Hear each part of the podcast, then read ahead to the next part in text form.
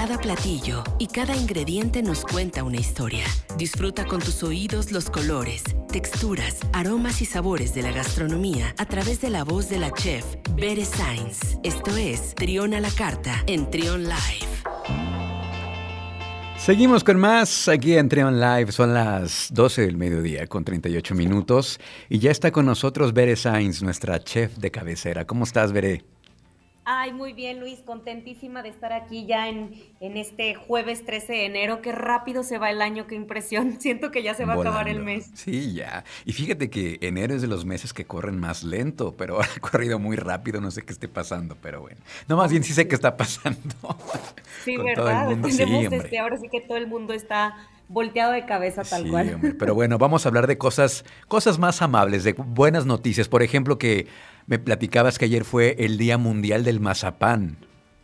Sí, efectivamente, fíjate que ayer 12 de enero fue el Día Mundial del Mazapán, este dulce pues que todos conocemos, que además es toda una gozada abrir este, este dulce sin que se desmorone todo, ¿no? No sé si tú batallas, pero para mí, que soy fanática del mazapán, bueno, parece misión imposible. Sí, hombre, y además está, no sé si es algo reciente, pero yo lo he visto como... Eh, yo lo conocía pues como el mazapán, así como lo conocemos tú y yo, pero lo he estado viendo que lo están integrando en bebidas, en cócteles, hasta en mezcales, ¿no? Recientemente. Así es, efectivamente. O sea, empezamos primero con el mazapán y que sí, cubierto de chocolate y tanta cosa, pero como bien dices, ya hoy en día inclusive el helado de mazapán, el cóctel de mazapán, bueno, ahora sí que hasta martinis de mazapán he visto por ahí. Eh, yo la verdad es que luego me empalaga mucho, pero me encanta. Entonces habrá que probar un poquito de todo a ver qué tal, cómo ves. Está muy bien. Oye, cuéntanos un poquito más del mazapán, este, qué información traes, por qué se celebra este día del mazapán. Claro que sí. Pues fíjate que originalmente yo no sabía, pero el mazapán era hecho con almendra. Em, a base de azúcar, huevo y almendra. El cacahuate en realidad surge ya muchos años después por una receta modificada en el estado de Jalisco por esta empresa muy, muy conocida de ah, mazapanes que todos hemos escuchado hablar. Y en realidad pues tiene como distintos orígenes.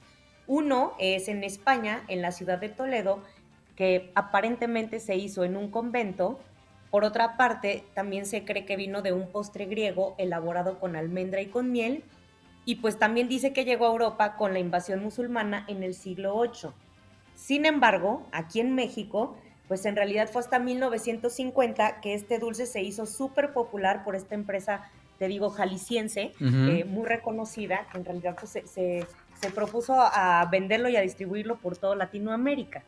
Y pues aquí tengo un par de datos curiosos muy, muy chistosos, pero bueno, en, en agosto de 2019 se elaboró el mazapán más grande del mundo, precisamente en Guadalajara, Tardaron cuatro horas y más o menos participaron 100 personas para hacer este mazapán de 3 metros de diámetro y 120 centímetros de alto. Yo no tenía idea que esto había pasado. Qué delicioso para llegar a una mordida así de ándele.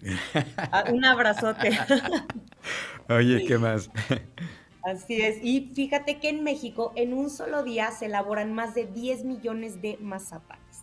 Así que a comer mucho mazapán porque tenemos para aventar para arriba.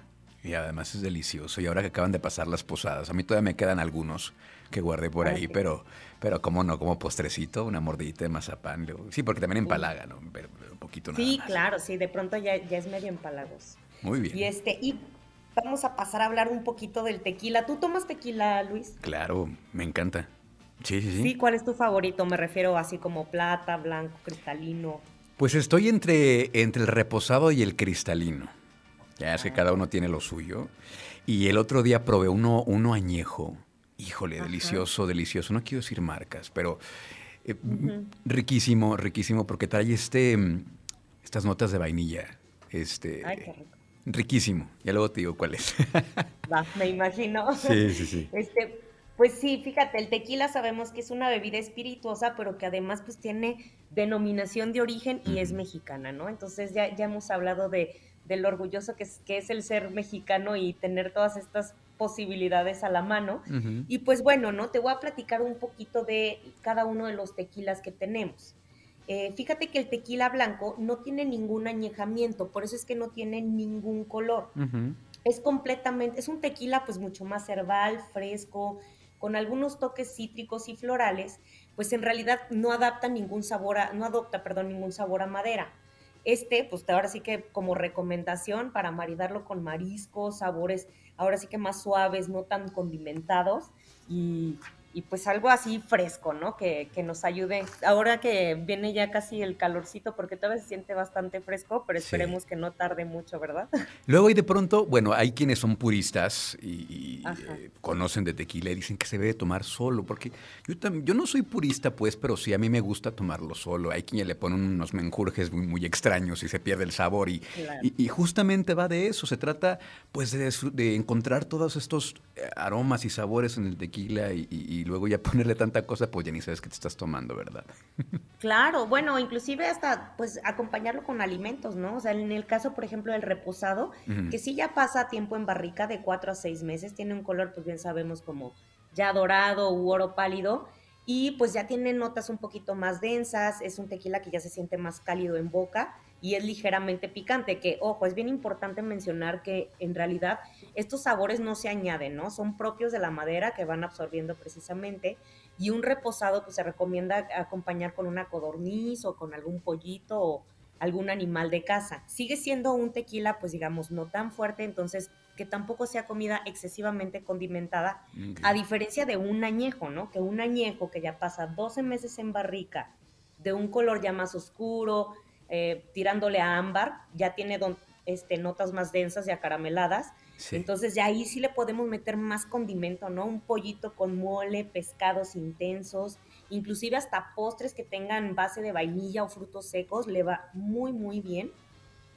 Y por supuesto, pues de ahí ya pasamos a, la nueva modalidad, ¿no? De este tequila cristalino que de pronto se hizo como un boom, ¿no? Se hizo súper famoso. Sí, y fíjate que me platicaba una persona que se dedica a esto del tequila, que responde justamente a eso, a una tendencia en buscar probablemente, probablemente inconscientemente, como lo más limpio, lo más light, y lo entrecomillo, y lo más, este, pues sí, ligero, ligero en esa tendencia que hay eh, en bebidas y en alimentos, y responde a esa necesidad, el, lo cristalino, ¿no? Sí, efectivamente, pues fíjate que un cristalino bien puede venir de un reposado o de un añejo o una combinación de ambos. Lo único que hacen pues es extraer el color dejando la misma esencia, pues es un tequila suave, dulce, con toques a vainilla, nuez, va muy bien con postres.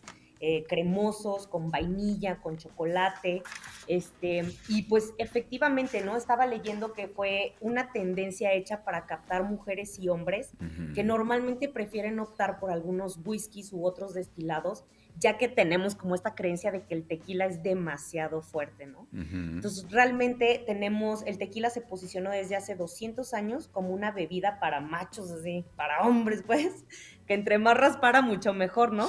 Pero ya a partir de los noventas, eh, se comenzó a, a, contratar estos equipos de marketing precisamente para llegar a más gente, ¿no? Y sobre todo porque no sé si recuerdas, pero mi mamá sí me ha platicado que antes el tequila era como una bebida de baja categoría. Ah, sí, no, sabía eso. No sabía. No, también se tenía. no. Ya ves que en algún momento la cerveza también se consideraba así como, como que no era, no era para, para gente de alta sociedad, ¿no? Y hoy en día, pues hasta, bueno, no sé tú cómo tomes el tequila, a mí personalmente yo sí me tomo el tequilita derecho y también lo acompaño de una buena cerveza. Sí, solito, solito, sí, así como debe de ser. El tequila, el tequila, e, el vino tinto, la cerveza, ya me estás antojando. ¿eh? Sí, no, bueno, no, ya va a ser la hora de la comida, que es lo importante, ¿verdad? Por eso ponemos esta sección cerca de la hora de la comida. Pero pues sí, este, yo coincido en que hay que celebrarlo y hay que tomarlo, hay que tomarlo derecho. Y este, y es una maravilla, es una maravilla esto del tequila. Sí, claro, y como aperitivo, ¿no? Así como dices ahorita que estamos a punto de comer, ya es jueves, un tequilita para abrir apetito estaría de pelos, o igual de digestivo, ¿verdad? Porque también hay añejos que de pronto saben así como hasta coñacito, ¿no? Como ya, como dulcecito, postre. Híjole, yo soy, yo la verdad es que luego no soy de postres, yo siempre digo que soy de postres más líquidos. Ok. Entonces, un tequilita está bien de postre. Y es que ahorita respondiendo a esto que decías, eh, bueno, más bien sumando esto que decías también me habían dicho, eh, eh, que el, tequila añejo a veces reposa en barrica que ya había sido usada para whiskies. Ah, claro. También por eso probablemente traiga estas notas eh, eh, caramelo, vainilla. Probablemente por ahí también explique mucho esto. más exacto, exacto. Y bueno, pues para despedir, ¿nos quieres platicar también, este, Bere, acerca de las tendencias para este 2022 en gastronomía? Cuéntanos, por favor. Así es, pues bueno, ¿no? Ya la agenda del 2030, que precisamente es una agenda, agenda impulsada por la ONU, pues plantea esta necesidad de actuar de inmediato y en todos los ámbitos para habitar el planeta de forma más sostenible. Y fíjate qué interesante, porque precisamente se une como a esta convocatoria, digamos, o como a, esta, a este impulso, la guía Michelin, que ha consolidado sus estrellas verdes.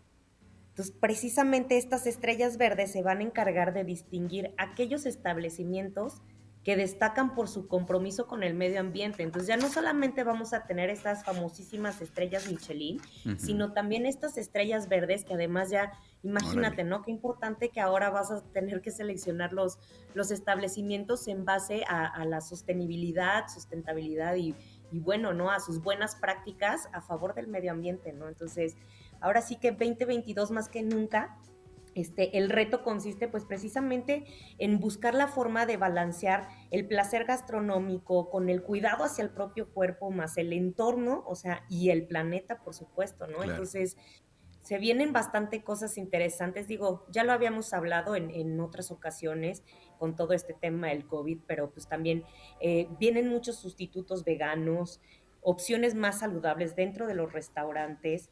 Tiene también mucha alimentación a base de algas, digamos, o estos vegetales marinos.